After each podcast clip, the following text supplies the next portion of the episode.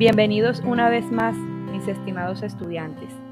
Continuamos en nuestra construcción de la información sobre la terapia humanista. En esta ocasión, vamos a hablar un poco sobre las implicaciones y todo lo que concierne a la misma. Iniciemos.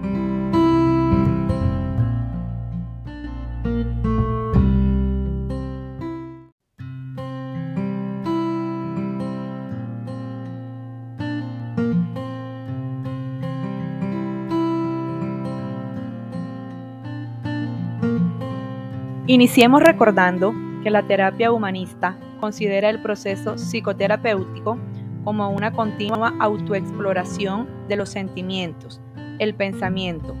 el deseo, el acto y especialmente de las pautas de relación y actitud del paciente en el aquí y el ahora, sobre el trasfondo de las referencias biográficas y las orientaciones futuras basándose en las características de cada persona y entendiéndolo como un ser auténtico y único.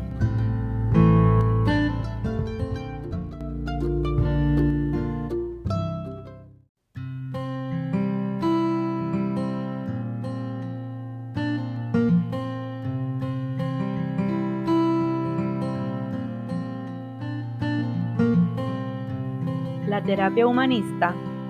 se entiende a sí misma como experiencial porque se basa en la experiencia directa,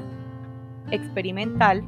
porque el proceso psicoterapéutico es visto como el resultado de la creatividad cooperativa y existencial porque cuestiones como las preguntas sobre el significado, los valores y los objetivos son de importancia central en el proceso terapéutico. La terapia humanista hace hincapié en la importancia de la motivación propia, el trabajo y la autoconfrontación del paciente,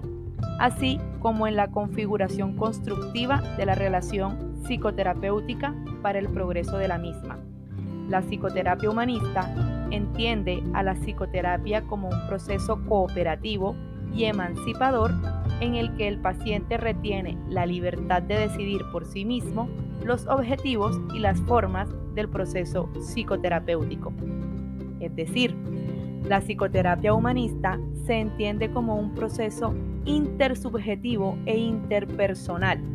en el que la actitud empática, profesionalmente delimitada y posiblemente confrontacional del terapéutica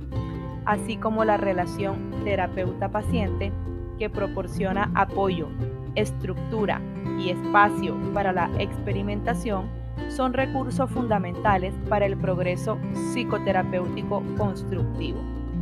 Algunos de los objetivos que tiene la terapia humanista son, la terapia humanista sirve para promover la vitalidad y la creatividad del paciente sus recursos y su capacidad de autorregulación para dar forma, estructurar y separarse de los estados desregulados.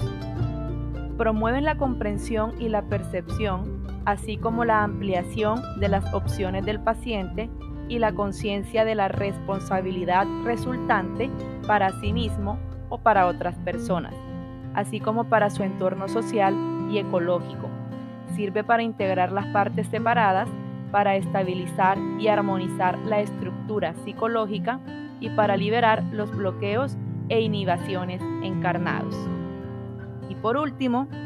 tiene el propósito de ayudar al paciente a crear un camino de vida pleno, además de significativo y a cambio sentir, definir, proteger, expandir su identidad,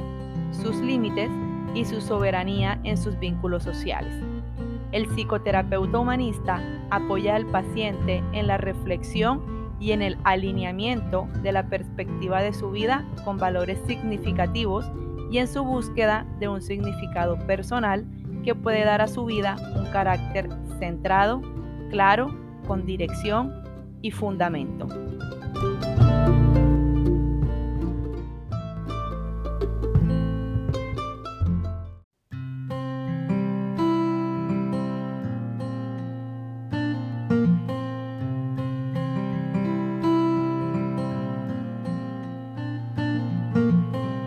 En conclusión, la terapia humanista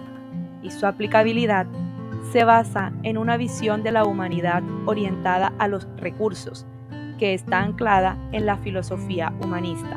especialmente en lo que respecta a la capacidad del paciente para el crecimiento creativo y el cambio constructivo.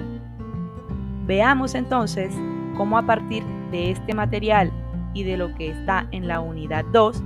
podemos definir o podemos sacar nuestras propias conclusiones acerca de la importancia y las características relevantes sobre la terapia bajo el enfoque humanista.